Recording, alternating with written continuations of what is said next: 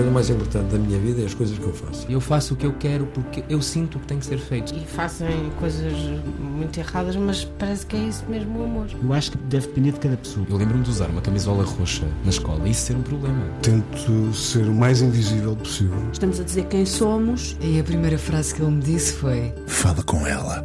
Há sempre uma resposta para todas as questões.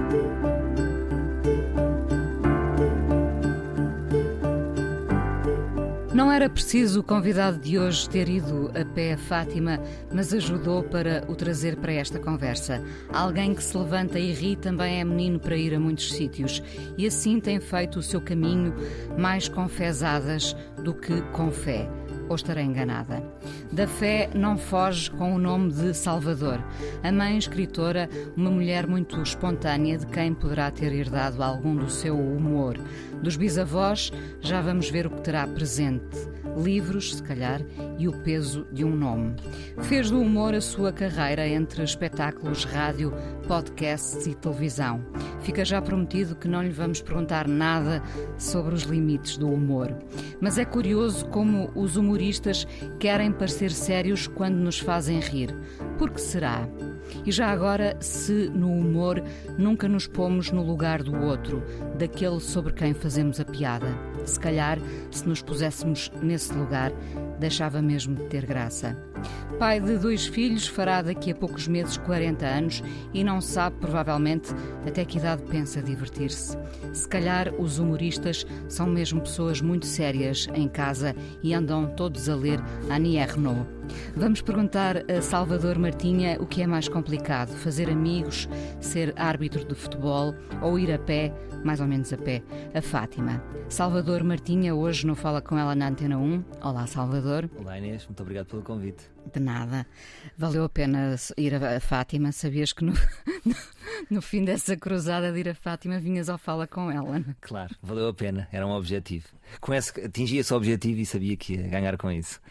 Olha, dessa, dessa odisseia a que te propuseste, o Sou Menino para Ir, um, o que foi mais complicado? Não é, não é tanto o objetivo em si ou o tema do episódio, era mais estar em sintonia com o desafiante, porque é um desconhecido. Uh, havia um, uma espécie de casting, eu, eu falava com eles por, uh, por Zoom, uh, só que no dia é diferente, não é? Alguns sentem a câmara de maneira diferente. Estamos a falar de todos os contextos, desde a agência funerária ao, ao, aos peregrinos, aos amigos, bem, sim, sim. A, to a, a, todos esses cenários, não é? Sim, exatamente. E eu tenho que, num curto espaço de tempo, criar uma intimidade com eles. Uh, e esse é que é o desafio. Ou seja, tenho que, tenho que rapidamente tentar entrar dentro deles para perceber um, como é que eu tiro o melhor num espaço tão curto de tempo. Porque estamos a filmar, portanto é, suposta, uh, é suposto que exista ali uma química, só que essa química não é garantida, não é? Tem que ser construída. Uh, tem seja, que ser premeditado. Tem que ser, ou, ou é espontâneo, há uns que realmente é mais espontâneo, ou às vezes temos que premeditar e criar um contexto para que essa química surja. Esse é o, é o maior desafio. Porque uh, estamos a falar também de empatia, uma palavra que anda na boca de toda a gente, mas a empatia normalmente não é provocada, não é? Acontece. Tu ali tinhas de facto que provocar quase a empatia, não é? Sim, claro. Seja, há um casting, mas ainda assim há sempre uma surpresa no dia. E para além dos desafiantes, há as pessoas que iam aparecendo, por exemplo, no episódio de Fátima ou, ou no episódio da agência funerária, pessoas espontâneas que aparecem. Então, muito rapidamente temos que temos que criar ali alguma coisa verdadeira com a pessoa para não ser plástico. E há sempre esse exercício para mim de resistir ao plástico. Eu gosto de. Não, não, nunca me senti atraído pelo plástico. Sempre tentei estar ali terra a terra com as pessoas. Acho que esse é o maior desafio. Hum. Uh, são oito episódios, não é? estão disponíveis na RTP Play. É verdade. Uh, houve momentos que te surpreenderam verdadeiramente. Sabes, eu mandei-te uma mensagem no fim do programa de Fátima porque fiquei, fiquei quase comovida, não é? Porque. Uh, muito para lá da questão da fé, de Fátima, de ir a pé ou não, era uma questão de humanidade. E isso tu como?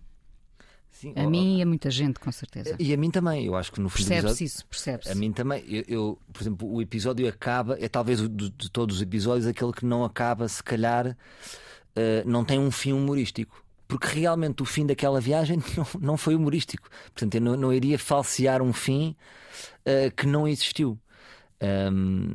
O que é que te surpreendeu na, na, em todas essas jornadas? Eu acho que surpre... nós temos sempre muitos preconceitos e temos imaginários que são completamente ao lado. Portanto, um, eu nunca tinha ido a pé a Fátima, imagino a nossa, a nossa, o nosso imaginário é, é, uma recolha de pedacinhos de coisas que nós vamos vendo, mas eu nunca tinha ido lá. E, e o que eu apanhei, uh, uh, um grupo de pessoas que tiram férias para ir a pé a Fátima. Ou seja, que abdicam do seu tempo. Que abdicam. Uh, no princípio, eu achava estranho eles, eles a dizerem isto é mágico, isto é mágico. Eles diziam-me sempre coisas que não associo ir a pé até Fátima como um momento mágico ou especial. eu próprio pensei assim que eles próprios estavam a forçar aquilo um bocadinho mas não é que durante aquela viagem eu me ia sentindo bem em todos os contextos e contextos que não me apetecia nada estar. Não me apetecia nada estar num pavilhão cheio de gente a dormir num saco-cama. Não, não é o meu sonho de, de, dia. A verdade é que se calhar me diverti mais naqueles três dias e senti-me bem, não sei bem explicar, do que em viagens uh, paradisíacas. Uh, paradis, paradisíacas. Ou seja, não é na Tailândia, num resort, que se vai encontrar necessariamente dias bons. De facto, ali aqueles dias foram muito bons talvez dos meus melhores dias do, do, do ano passado. Foram, como, é que, como é que se explicará essa magia? É a entrega das pessoas. Eu acho que tem a ver com a energia das pessoas. É quando nós vamos a uma casa ou uma festa, aqui está boa energia. Ou outro dia, por exemplo, fui sair à noite, fui beber um copo ali no, no bairro Alto, que era um sítio qualquer da moda, já não, agora não vou dizer o nome. Estava má energia, claramente uma má energia. Tivemos, tive lá meia hora e fui-me embora. E, e, e, aparentemente estão lá as condições certas. Está lá álcool, está música, eh, porque, uh, mas não, não, mas não estava o ambiente certo. Ali não estava lá nada, pelo menos dos meus requisitos para ser feliz, uh, e estava lá tudo. As pessoas constantemente a rir-se, uh, a divertirem-se. Um, a entrarem no teu jogo também, não é? Foi o que eu senti. A, a entrarem no meu jogo, aquilo foi completamente super. Até ao último eu estava com medo que eles dissessem que não me autorizassem, portanto aquilo foi no limite. Foi, foi uma história muito engraçada porque eu não, não tinha grupo para ir e estava no Uber e estava ao telefone comigo a dizer assim: pá, nós vamos segunda e não temos grupo. E íamos um bocadinho kamikaze, porque não é fácil encontrar um grupo. A produção tinha feito alguns contactos. Um grupo de peregrinos. Um grupo de peregrinos. E o motorista do Uber uh, ouviu-me e disse: Eu vou a pé a Fátima, costumo sempre organizar grupos. Este ano, por acaso, vai um grupo mais pequeno, por causa da pandemia, não era? Estávamos ali. Uh, já, não, não foi um ano em que fosse tanta, fosse tanta gente. Uh, e eu disse: Deixe-me ir consigo. Está bem. Ele parou o carro, falámos 10 minutos, combinámos a ligar no dia seguinte, segunda-feira lá estava. E eles aderiram e não havia. Ao princípio, eu, eu estava com mais medo Uh, uh, que eles tivessem medo de mim, porque é uma coisa que eu já estou habituado. As pessoas, quando vai um humorista, pensam sempre que o no nosso apocar, objetivo é... no gozo, sim, no, é, ridículo. Que não é bem o meu propósito, nunca foi, mas há este efeito grupo que o humor, este efeito que o humor criou dentro das pessoas que um humorista, quando vai, é para gozar, não é? É para diminuir. Uh, ali a minha perspectiva não era essa, era brincar e, e rirmos todos juntos. Mas eles não, eles, ou seja, eles de repente esbateram esse medo mais rápido do que eu. Perceberam rapidamente ao sim, que eu vinha, sim, não sei sim, explicar. Eh, estamos, estamos a focar-nos muito nesse primeiro episódio com, que abriu, com que abriu a, a, série, mas esse, esse episódio é particularmente uh, importante porque tu estás ali a, a pisar um território sagrado, não é? Uh, e aquilo podia ter resultado de facto muito mal. Uh, e, e, tu, sem querer, quase que nos fazes olhar para a fé, para a fé daquelas pessoas de outra forma, não é? E eles também, de repente, acolhem-te de uma forma, não é? Uh, que faz com que aquilo tudo resulte. Agora contas-me essa parte do, do, do, do, início de tudo, com o senhor do, Uber a dizer que tem um grupo e de facto há aqui um encaixe pleno. Sim. Uh, isso, isso, costuma acontecer-te? Uh... Porque isso às vezes tem muito a ver com a, com, com a disponibilidade com que as pessoas partem para as coisas, não é? Sim, eu, eu vou-te dizer, eu não sou nada cético. Estás a ver aquela onda de humoristas ateus, muito cínicos em relação à religião. Eu não sou. Eu, eu, eu não, não fui cético para nenhum desafio. Portanto, eu não vou lá fazer brincadeiras de mas como é que. Mas, mas Deus existe como? Não vou, estar, não vou estar a fazer esse tipo de brincadeira. Estas pessoas acreditam nisto, fazem esta viagem há alguns anos, têm mais experiência do que eu. Eu não vou torná-los. Uh, não, não vou pensar que eles são papalvos. Eu vou pensar, estas pessoas têm mais experiência do que eu. Eu vou, vou tentar aprender com eles. E foi isso que eu fiz. É uma, uma experiência imersiva que não é com nenhum ângulo uh, cínico. Portanto, eu não levei o cinismo. Tu podes levar o humor, não precisas levar o cinismo. E das outras experiências, Salvador, uh, alguma que te tenha uh, marcado dos outros desafios? Sim, há, há, marcaram por motivos mais simples, como por exemplo ser árbitro de futebol. Realmente eu percebi que é muito difícil. Então, de repente tens 3, 4 situações em espaço de 3 segundos para analisar, não consegues dar conta daquilo. Portanto, ganhei mais respeito aos árbitros, mas isto eu acho que é expectável que as pessoas, acho que as pessoas imaginam que ser árbitro não é fácil, não é? Nunca mais vais insultar um árbitro, é isso? Sim, nunca vou. Eu nunca fui muito de insultar, não sou aquele que vai para o estádio uh, insultar o árbitro. É mais os jogadores. Uh, mas... mas percebeste a importância e a, e acho a que é destreza, a rapidez, enfim. Sim, sim, sim. Eu, por exemplo, havia lá uma situação em que era, eu percebi que era falta à entrada da área, era claramente para amarelo, mas eu hesitei e na minha hesitação já me ficava mal estar a dar o amarelo fora de tempo. Na hesitação, não podes hesitar. É, é um bocadinho como no stand-up. Se eu hesito, a piada vai. Eles ali não podem hesitar e às vezes têm que fazer uma teatralidade e vão ter que fingir a sua confiança muitas vezes porque não é possível uh, eles estarem tão concentrados. Vai, vai haver erros. Vai haver erros. Pegaste, pegaste aí em temas muito fortes, não é? A fé, Sim, o futebol. muito forte, foi logo. Futebol, fé, futebol, a morte também. A morte, marcou-me. Uh, uh, marcou-me. Uh, definiste isto bem, querias, querias apanhar estes temas com, esta, com esta importância? Ah, queria, porque era o desafio. O, o, o Sou Menino para Ir veio da net.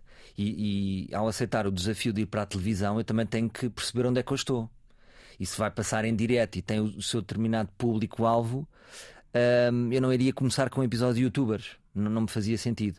E quando aqueles desafios chegaram espontaneamente, pá, não, não, não, não quis estar com brincadeiras. Vamos começar com futebol, Fátima, que são os temas mais fortes. E, e acho que. E a questão da morte, acertado. então? A questão da morte. É, é uma questão complexa, é uma questão complexa. Hum, Tocou-se ali em vários pontos, ou seja, ninguém fala sobre a morte. Era o que me dizia aquele agente funerário, o Nuno. Ele dizia que as pessoas não falam sobre a morte, ninguém quer falar sobre a morte, e naqueles dias, em 48 horas, decide-se tudo. Um, e acho que gostaria de continuar a explorar esse tema porque é um tema muito complexo. Eu sinto que há, há ali várias questões, não é? Até, até hum, aflorámos ali a questão da, da máfia. Da, existe uma máfia da, da, da, morte, vamos lhe dizer assim, que é um tema que eu não vejo muito explorado, mas que é um tema sujo, não é? Portanto, há ali às vezes ligações entre, entre os hospitais e, e, e, as, e as. É um negócio. É, é, um negócio, é um negócio feio. E como não se pensa muito sobre essa questão, eu acho que ele vai continuar. Tens razão. Vai como nós não queremos pensar muito sobre essa questão, eh, ele vai continuar a florescer. Exatamente. Nós vemos todos os dias a estalar polémicas e que as pessoas querem falar, mas da morte ninguém quer muito falar. Portanto, eu acho que esse negócio vai continuar. E acho que hum, nem sempre as pessoas têm o melhor serviço e estão a ser enganadas também numa altura em que em que estão frágeis, não é? Um... E portanto deixam-se ir e deixam ir o assunto e as também. Deixam ir. E eu imagino que também deixe ir, não é?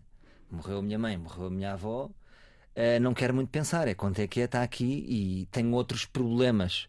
Não vou estar a olhar para os cêntimos de, de pensar se estou a ser enganado, não é? Um tu com isto tudo foi a tua estreia a solo na televisão, não é? Foi, na generalista, na generalista, sim. Uh, uh, tiveste ali, uh, presenciaste, experienciaste, vivenciaste ali momentos de grande humanidade, transformação mesmo, ou como se diz agora, superação.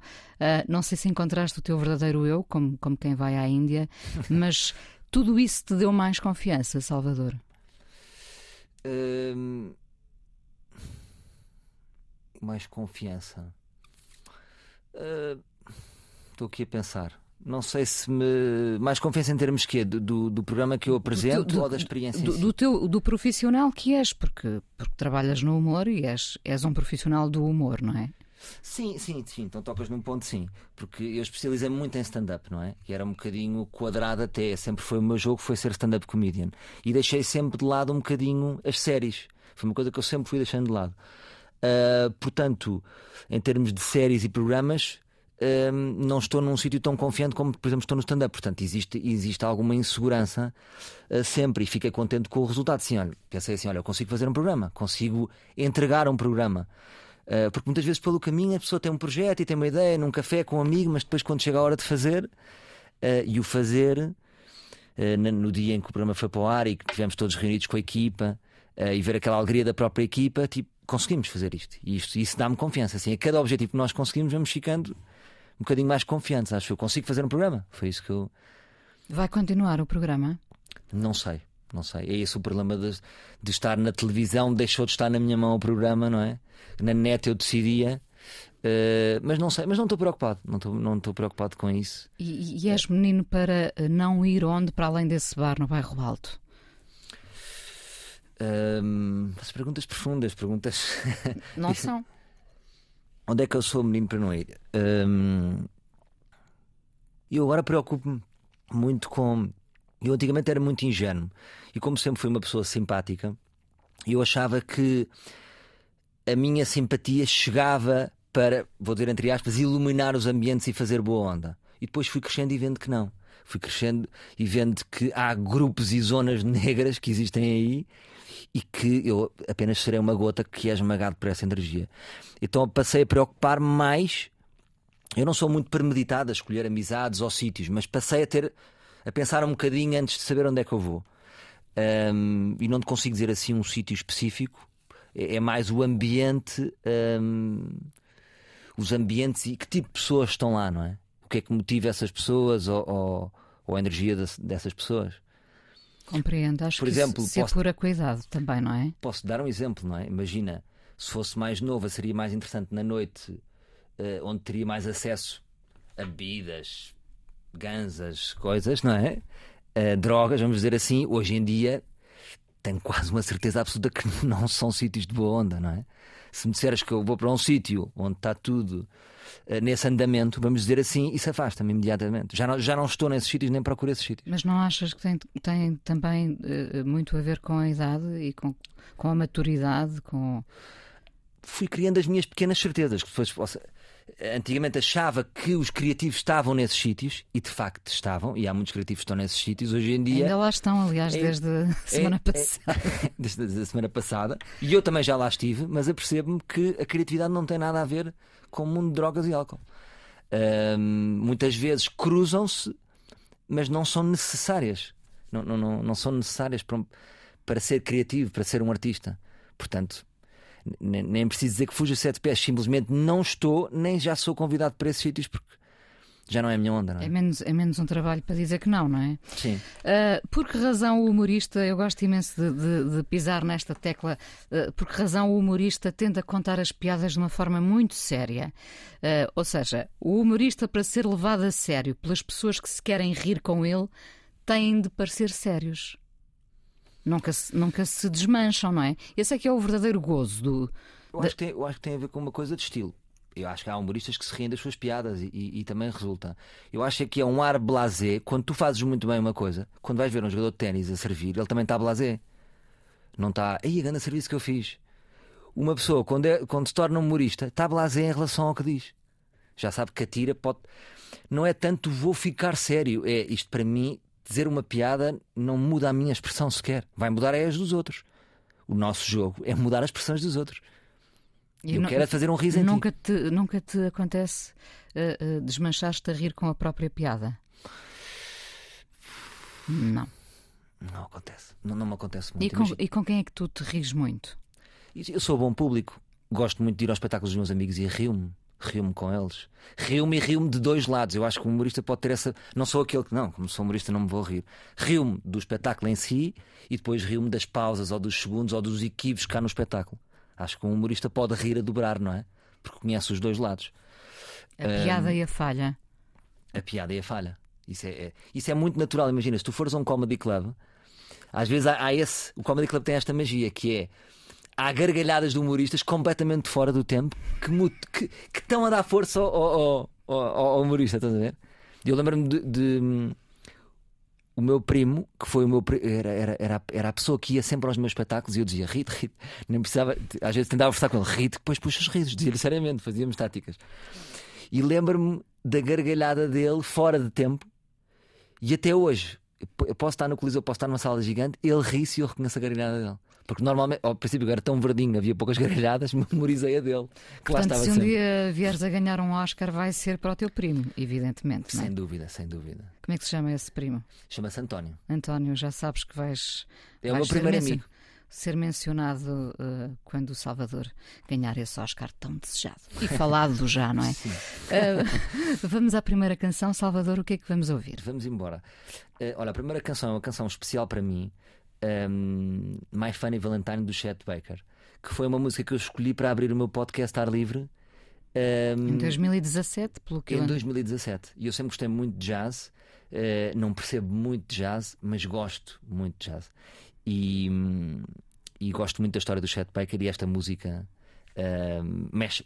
Eu pensei que ias contar que tinha sido com esta música que tinhas seduzido a mulher da tua vida, mas não foi só a música com não, que porque- abriste o teu foi podcast. antes. Acho que posso ter seduzido com músicas mais primárias, não tão interessantes. Foi Vamos mais ouvir tempo. então uh, Chet Baker. O humorista Salvador Martinha, hoje no Fala Com Ela, no programa Sou Menino para Ir, agora disponível na RTP Play, está lá um bom sortido de aventuras que misturam o humor e um certo, um certo não, um lado humano eh, que nem sempre cabe no humor, sendo que fazer humor é capaz de ser das coisas mais eh, generosas, mais altruístas, dependendo de quem o faz, evidentemente. Ahm, será que eh, para fazermos humor, esse lado mais humano às vezes tem de ficar de fora? Eh, quando eu dizia no início, ah, se nos pusermos no lugar do outro, deixa de ter piada, não é? Tu estás a gozar com alguém e se te pões no lugar desse alguém, a piada já não tem cabimento, não é? Porque vais tomar as dores desse alguém. Será isso? Sim, eu, eu acho que quando eu comecei havia muito essa ideia que o humorista tinha que ter um distância emocional. Tem, tem que ter uma distância emocional hum, em relação aos temas para conseguir fazer humor, não é? É um bocado como, por exemplo, quando há um terremoto, quando existe um terremoto, se for em Madrid nós sentimos muito, se for no Chile já sentimos menos, não é?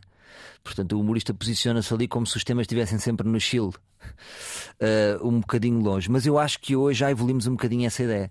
Se tu fores sensível e perceberes o lugar do outro, podes acrescentar. Não, não, não é que tenhas que esquecer o outro. Podes. Eu estou a dizer isto, o outro vai sentir isto, e com o que o outro vai sentir, eu ainda posso dizer isto. Não é tipo, eu vou dizer, o outro vai sentir e não quer saber. Podes pegar e fazer ping-pong. Podes ter aí, podes ter mais hipóteses de piadas com isso, se fores, se tiveres essa sensibilidade. Ah, mas eu acho que o humor está a mudar um bocadinho, não é? Achas? Acho. Com o acho. politicamente correto? Com aquilo com que já não se pode brincar? Eu acho que o politicamente correto é as críticas, não é? Ou seja, as pessoas são mais criticadas e com a crítica evoluem. Antigamente eh, não havia tantas pessoas a criticar e a crítica faz-nos mais fortes, faz-nos faz -nos defender melhor os nossos ângulos. E não te faz abdicar de alguns temas? Faz, é importante trabalhar a coragem. Não é? se, se nós nos deixarmos afetar por todas as críticas, ficamos acamados.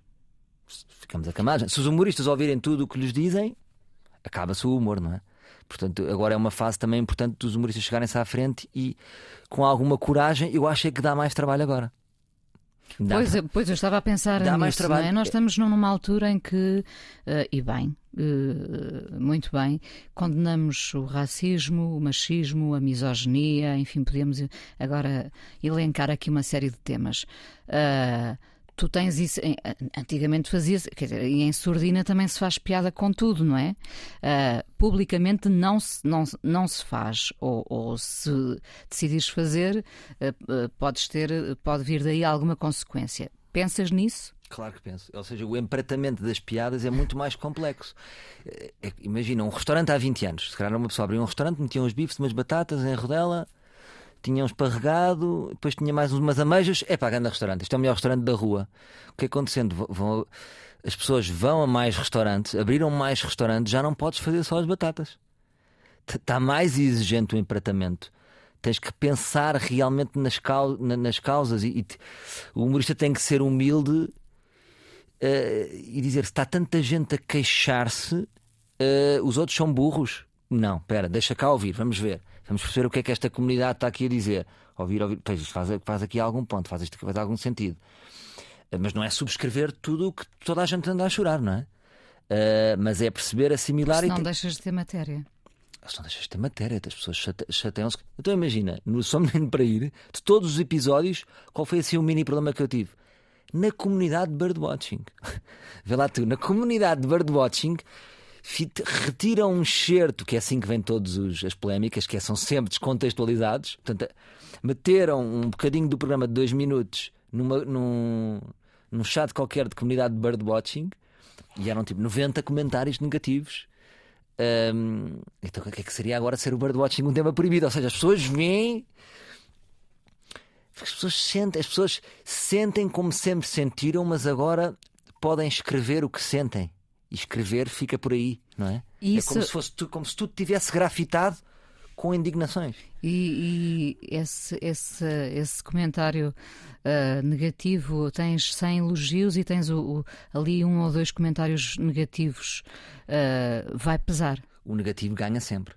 Eu uma vez fiz, fiz um, um post no Instagram que era, era o público nos, em Ponta Delgada e era, estavam, imagina, via- era só o público, estavam 30 pessoas a rir-se e uma séria. E eu, eu pus um círculo à volta do senhor e disse: falhei.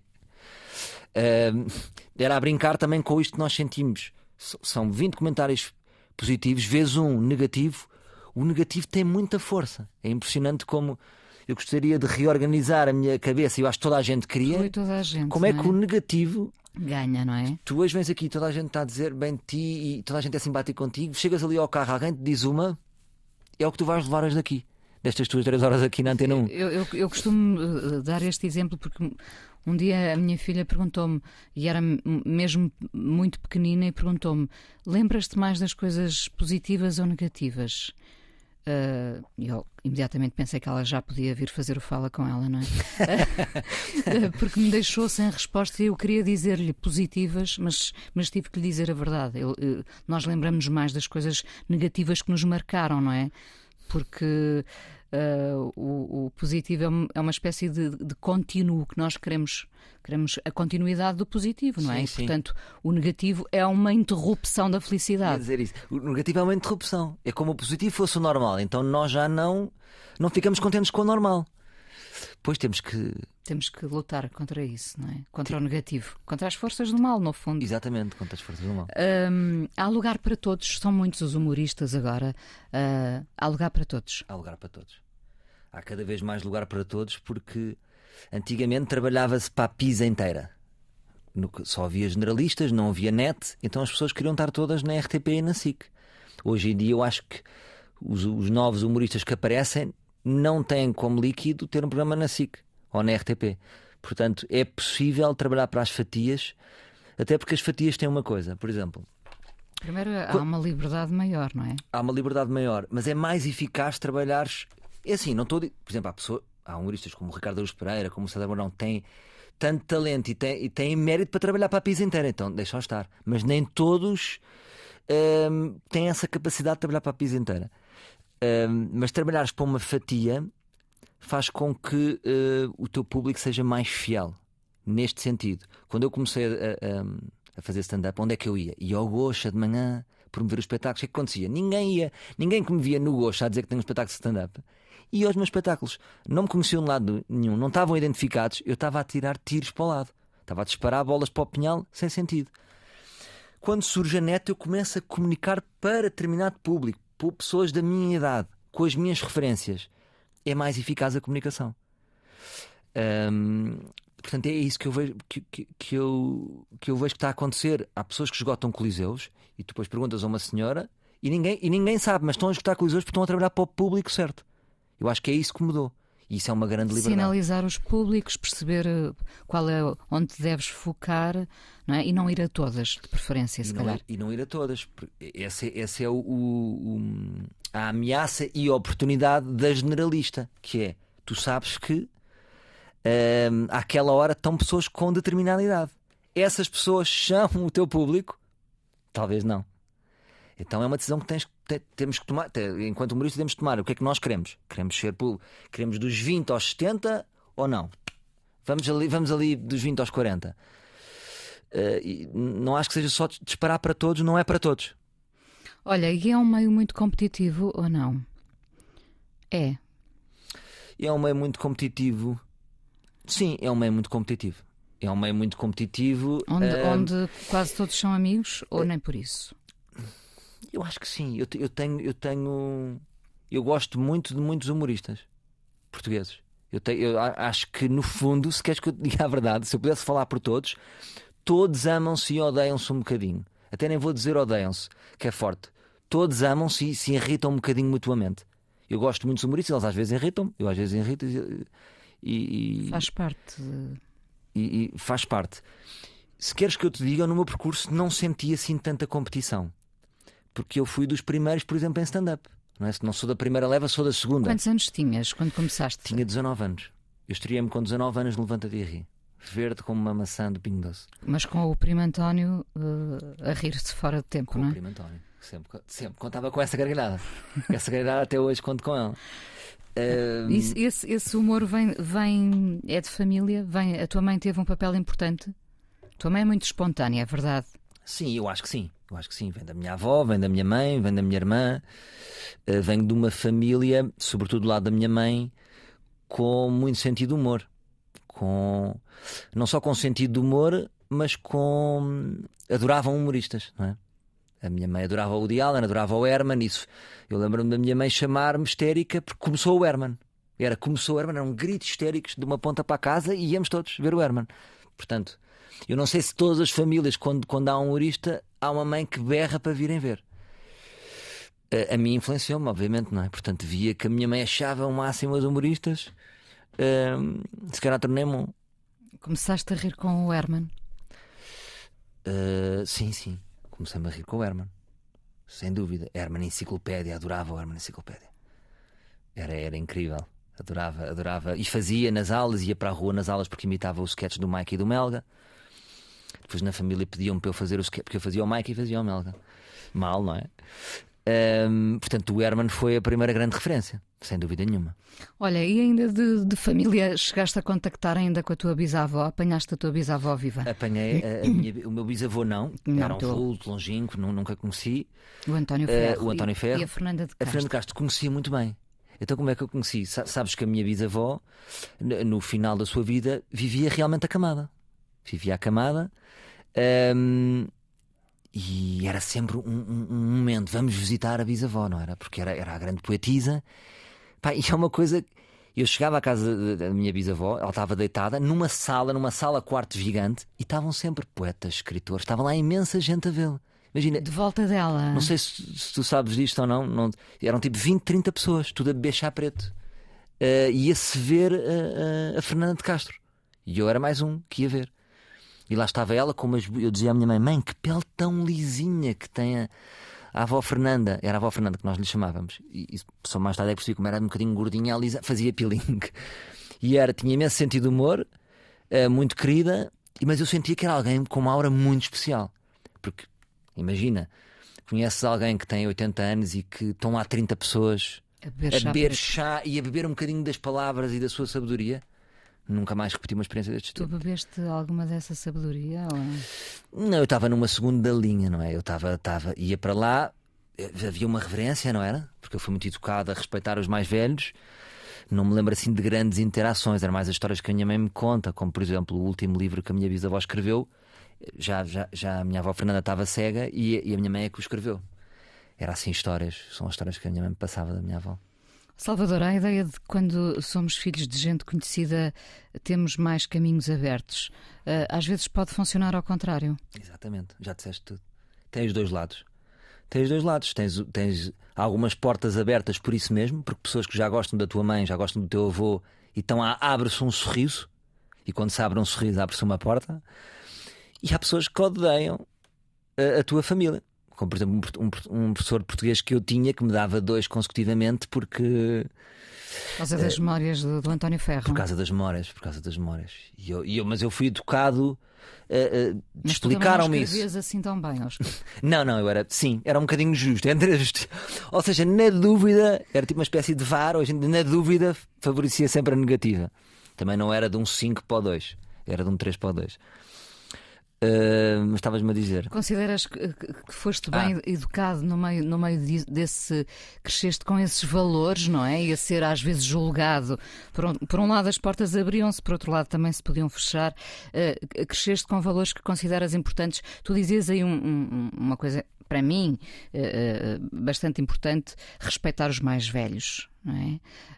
nós somos uma sociedade muito fascinada com com os novos, não é? Sim, os novos dão lugar aos novos, normalmente, não é? é verdade. Cada vez menos há lugar para, para os velhos. Um, aprendeste a respeitar uh, os mais velhos? Sim, aprendi, aprendi. Uh, não sei se nós vamos conseguir manter, não sei como é que vai ser as próximas gerações que vão conseguir manter esse Isso. culto que havia dos mais velhos, mas eu ia, tinha que se ver à avó. Já ligou à avó. Uh, a avó diz que não ligou. Havia um respeito um, que eu acho que era importante, porque quando se perde depois esse, esses avós, que são os líderes da família, as famílias já não, se, não ficam tão fortes. Então, se nós formos sempre respeitando os mais velhos, é uma, é, é uma maneira das famílias serem sempre um líder ou uma referência e se manterem fortes. Porque muitas vezes, quando morre esse avô carismático, nunca o mais clã, há, nunca mais há natais. O clã enfraquece. Deixam é? de haver os natais. O que é que tentas passar aos teus filhos? Já tens dois filhos? Ainda estou a aprender, ainda estou a aprender. Não tiveste a tentação de chamar Marta a uma filha tua? Não, ficaria estranho. Martinha, Martinha. Fica Marta Martinha. Martinha, Martinha, já agora. É? Martinha, é? Martinha. E já tínhamos aí uma carreira lançada também. Sim. Uh, Estás a aprender a ser pai ainda? Estou a aprender, estou a aprender. O que eu, o, o que eu acho que eu tento fazer, não sei se, se consigo, é tentar ouvir porque eu acho que, que a, geração dos nossos pais não ouvia tanto. É mais a geração, é assim que é, eu sei que sou teu pai e é assim. Não havia tanto ping-pong. Há um ping e não há o pong. E eu estou mais predisposto a, a dizer à minha filha: Filha, se o pai tiver a fazer alguma coisa mal, eu sei que é estranho dizer que ela tem 7 anos. E ela fica a olhar para mim e não me diz nada de volta, mas se o pai tiver a fazer alguma coisa mal, digo ao pai: vamos corrigir, vamos. Porque acho que, acho que pode ganhar aí. Lá está, aí estás a pôr-te no lugar do outro mesmo. Também, não é? Sim, talvez essa, sim, essa sensibilidade. Eu acho que, o que o que eu ganho, o que eu levo da minha educação é o que a minha mãe me ensinou, sobretudo que a minha mãe era mais, mais rígida na sua educação. É, educação é sensibilidade. É pôr-me no lugar do outro. Não? É? Quando a minha mãe me ensinava aquelas coisas tipo: chegou uma senhora, levante-se, que era chato, constantemente levantava, ou se tinha que perguntar se, se queria beber alguma coisa, Estava-me a dizer, estava, a dizer, chegou uma senhora, respeito, sensibilidade, não é ficar abancado. Portanto, no fundo, nesse levante, quando chega uma senhora, ficou para não a vida toda. O, não era o levante-se e, ri, e ria, não é? Não Mas... Sim, é, é, a sensibilidade, é, é a sensibilidade. Acho que é isso. Não estou a dizer que sou uma pessoa 100% sensível, mas e não precisaste de desconstruir também alguma da rigidez dessa educação? Sim, sim, eu, eu, eu sou. O, o, Salvador Sobral tem um conceito muito giro que é o Ben, que é um beta em negação. Uh, e eu sinto-me também. Eu não digo que sou um beta em negação, porque eu, eu uh, assumo esse lado. Eu, eu sinto-me é um beto dissidente. Portanto, eu não me identifico com a maior parte dos betos. Uh, não posso dizer que não sou beto, não é? Uh, mas, és beto, és beto. Sim, sim, mas Salvador Maria não tem como, não, não há hipótese. Mas sinto-me completamente dissidente. Uh, porque, porque e muitas discussões que tenho com a minha mãe hoje em dia, há coisas que não vale a pena, não é? Há coisas que, não vale, há coisas que é demais e é só um jogo tribal para mantermos alguns códigos que não fazem sentido. Não é? E acho que nós estamos cá também para revolucionar esses códigos e criar outros. Isso é interessante. Há essas discussões então uh, com alguma regularidade com a tua mãe? Sim, sim. A minha mãe agora está, está cansada. Houve uma, uma fase em que, em que, em que estava muito, mas agora, eu, a minha irmã, a minha mãe também já desistiu. Já desistiu, já percebe. Tenta sempre, mas já sabe que, que também leva pong. Um, uma, uma questão interessante. Alguém, alguém dizia, alguém se referia no outro dia. Uh, sobre um vulto qualquer que era muito inteligente, mas não tinha sentido de humor. E eu disse: então, mas eh, como é que pode ser inteligente?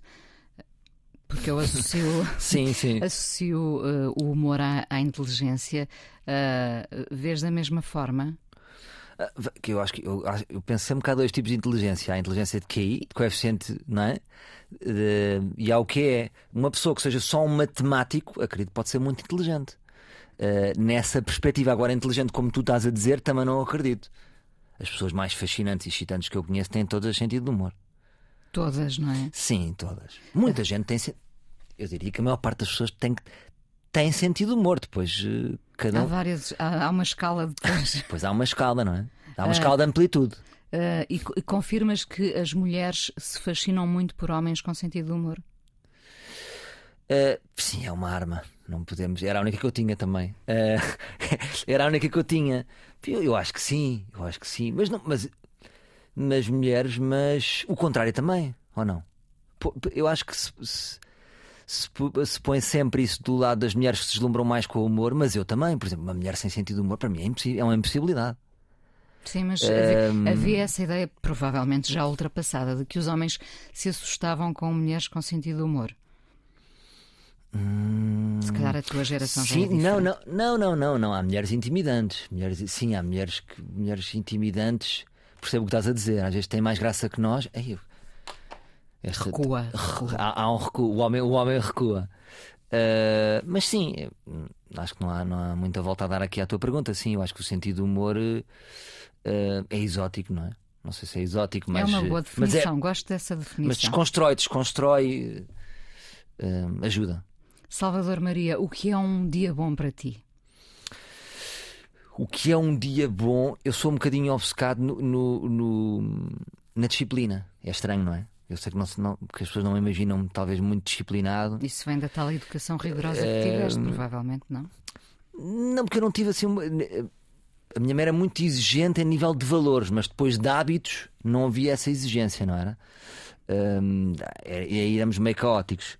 Mas eu, mas eu acredito que, se- que a minha alegria também vem de alguma disciplina, quer no meu trabalho, quer na minha vida. Portanto, imagina, se eu consigo acordar de manhã bem disposto para levar os meus filhos à escola, a seguir eh, consigo, naquelas três horas que eu tinha hum, delineado para escrever uma peça que estou agora a fazer, consegui cumprir. Depois, se consigo almoçar da forma que eu queria, imagina um peixinho cozido e os legumes, sei que estou a parecer um maluco, e depois ainda vou jogar ténis e consigo fazer estas coisas todas, isto para mim é um dia bom. Tem a ver um bocadinho com o que eu projeto eh, e o que eu consigo atingir. Se eu consigo atingir tudo o que eu projeto, Quando concretizas, isto é um dia bom para mim. é um dia bom para ti. O que é que vamos ouvir agora?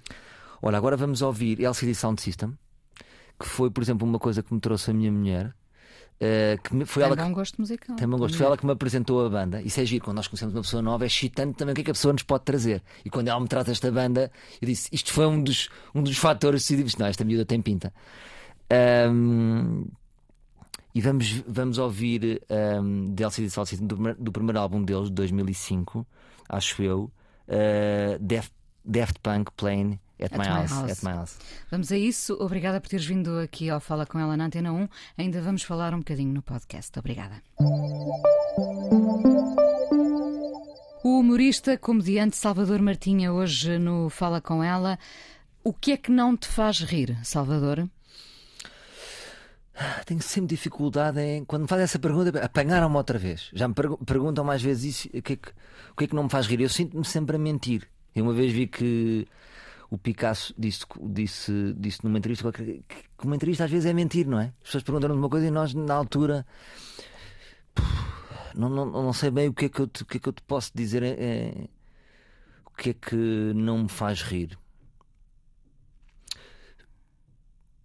talvez al- algo que seja repetido. Quando eu sinto que tenho determinado performer ou humorista ou à, à minha frente e que ele está a repetir, um- ou que o espetáculo está muito formulaico, porque é possível fazer rir e é possível bater palmas com, com um espetáculo completamente de fórmula, não é? Eh, porque o stand-up tem muito esse lado matemático, por exemplo. Se eu sinto que ele não me está a trazer nada de novo e, e, e não faz um esforço para isso, desligo e também vou-te ser muito honesto, quando quando quando não há quando quando quando não há carisma. Imagina, há- há- pode haver humoristas que são muito competentes, está lá tudo, está lá a piada, fizeram setup, está a punch, mas há qualquer coisa que é inexplicável que é o, que é o carisma da pessoa e também desligo. Mas aí estás a... é engraçado, estás a levar isto para o campo, para o teu campo, o campo do humor. Pois é, desculpa, não era bem isso. Era o que é que não me faz rir na vida, não é? Na vida. Hum. Quer dizer, nós, nós podemos Pensar. fintar a dor, mas eh, há ali um momento em que nós não nos rimos da dor, evidentemente, da dor, seja ela. Ah, sim. Pá, por exemplo, há, há pessoas que têm um humor sádico. O que é que são pessoas com humor sádico? Normalmente não têm piada. Que é tipo, é isto. Posso-me sentar? Não. Eu não po- Estou a brincar, podes sentar. Ah, este. Isto. Vai, eu odeio este tipo de pessoas. Este tipo de humor que eu não. Eh, Como é que eu vejo que são pessoas que, como não têm graça realmente, viram naquele truque uma maneira de criar um impacto. E que porque tem, não é? é- Tem um impacto, certo? Que é o virar. inefável, queria uma água, já não quer. É um bocadinho. Sim, tipo, de repente tira-te tira-te da, da tua eh, descontextualiza o que tu disseste e, e ficas eh, aquele diálogo que fica sem, sem ligação. Normalmente são pessoas, são essas as pessoas sem piada. Sim. É talvez pessoas a- sem piada a tentar ter piada, talvez. Não sei, não te consigo bem definir. Sim, de sentimentos mais profundos. Eu, eu a falar de dor e tu deste-me esse, deste esse exemplo que foi bem bom por acaso, que me fez pensar agora nas pessoas que tentam ter piada e não têm. Se- Ah, isso eu não tenho nenhum limite. Se me dás dizer assim, pessoas que falam de cancro, pessoas que falam de morte, eu, isso eu não tenho nenhum limite. não tens. Não, não há nenhum tema. eh, Pá, talvez exista um tema. Por exemplo, pedofilia realmente não me diverte. Já me ri de piadas de, de, de- de pedofilia, mas não é um tema que me mete num sítio tipo, aí a grande piada. Difícil eu dizer que piada se o tema. Porque o tema não, me, não, não, é, não é interessante, não é? Não, Tipo, não tenho. nenhum- Não gosto desse tema, não é? Eu percebo. Percebes o que eu estou a dizer? É mais tipo, não tenho nenhum interesse. Mas não, não, não, é, não é que não me possa rir, mas não- realmente não me mete num sítio que me apeteça rir. Tu vais fazer 40 anos este ano, Vou fazer 40 anos. daqui a pouco, é. daqui a 3 meses. Ahm, Mas já vinham fala com ela, hein? antes dos 40. pensas. É um feito e tanto. É um não feito. Oh, Pensas muito onde é que vais estar daqui a 10 anos, por exemplo? Penso, penso. Eu sou muito. Eu, foi quando disseste que aqui é um dia bom, eu sou muito de projetar, sou muito de objetivos. O que, é que, o que é que tu querias que te acontecesse ou o que é que tu queres que não te aconteça aos 50 anos? Um, um comediante de meia idade. E, e já, já respondeste. As suas perguntas têm muitas vezes a resposta. É exatamente isso que eu não quero, ser um comediante de meia idade. No sentido em que, quando se começa a notar que é um comediante de meia idade, começa-se a. Pode parecer que está requentado ou está repetido. Porque repara uma coisa: nós somos sempre nós. Passado 30 anos, estás-te a repetir um bocadinho. É impossível, não é? Ou mudas de cara, de corpo, de género, ou estás a apresentar uma coisa igual. Portanto, o meu projeto para a frente é um bocadinho tentar manter a alegria que eu tenho na- na- neste mundo criativo, mas dos bastidores. Se me disseres assim, aos 50 anos, eu penso logo, imagino numa cadeira a realizar um filme. Isso é que eu gostava. Gostavas. Gostava, gostava de ser realizador, encenador, eh, mais escritor, eh, sempre dentro deste, deste- desta área criativa, que não necessariamente o humor, pode ser até um, um drama, mas sem cara. Eu gostava de iniciar um caminho de agora, um caminho quase tipo os 12 passos, porque é o desmame desta droga, que é ser uma, uma figura pública. Gostava de começar a, a desaparecer, até para dar lugar aos meus filhos, porque teres um pai mediático come um bocadinho desse espaço. Portanto, eu acredito, Tu já pensas nisso? penso nisso, penso nisso, porque acho que não é 100% saudável eh, crescer com vindo de uma família conhecida ou de um pai conhecido. Há inúmeras histórias dessas. a é? fazer sombra aos teus filhos. como o espaço. Como, como, como o espaço, percebes? Imagina, eu tenho pesadelos de pensar na minha filha, vai ao café, olha, o teu pai é humorista, não é? E depois anda um bocadinho na rua a seguir, olha a filha do humorista. Três, quatro vezes já está a entrar no espaço dela. Ela é quem? Ela é a Maria Antónia ou o Joaquim ou é a filha do humorista? Eh, eu vi uma entrevista do, do filho de Miguel Sousa Tavares que disse que só começou a ser ele quando foi para fora estudar deve ser uma liberdade, não é? Então o Miguel Sousa Tavares tem também muito mediático. Não tinha hipótese, não é? Ainda por cima, com tantas polémicas que o pai se metia, aquilo tem que comer o seu espaço. Mas fico contente que ele tenha conseguido e está aí um. Está aí um artista valente. Tens, tens razão em relação a isso de, engolirmos o espaço dos nossos filhos. É importante pensar nisso também. Ahm, e a rádio, agora que já estamos só no, no podcast, a rádio, Podemos falar. ah, o, Sim. que, o que é que a rádio te traz? O que é que a rádio me O traz? espontâneo Eu- ou, ou esse espontâneo também é bastante preparado? Eu acho que a rádio, eh, a rádio para mim é agridoce. Por isso é que eu faço temporada, fiz sempre temporadas e depois acabo sempre por sair. Ahm, porque é um trabalho muito sério ali na rádio, não é? Lá está, a rádio para mim, a segunda palavra que vem a seguir a rádio é a rádio generalista. No sentido em que lá estou eu a trabalhar para a PISA inteira. Então, pa- quando se trabalha para a PISA inteira, há ali uma luta de. Há, uma- há- algumas concessões que tens que fazer eh, e eu acho que não sou muito bom a fazer concessões. Eh, no sentido em que, ou tu tens um jeito natural para ser generalista, que é os casos, como eu estava a dizer, do César ou do Ricardo, que eu acho que eles não fazem esforço, têm esse talento inato pa- para trabalhar para a pisa toda.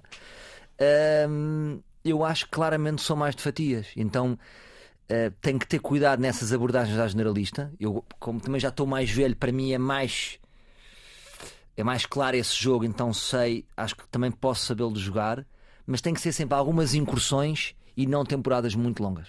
Tem que entrar e sair, Que é o caso. que é o caso. Salvador, muito obrigada por ter sido menino para vir ao Fala com Muito ela. obrigado, Foi um prazer conhecer-te. Obrigado. A coisa mais importante da minha vida é as coisas que eu faço. Eu faço o que eu quero porque eu sinto que tem que ser feito. E fazem coisas muito erradas, mas parece que é isso mesmo o amor. Eu acho que deve depender de cada pessoa. Eu lembro-me de usar uma camisola roxa na escola e isso ser um problema. Tento ser o mais invisível possível. Estamos a dizer quem somos. E a primeira frase que ele me disse foi: Fala com ela. Há sempre uma resposta para todas as questões.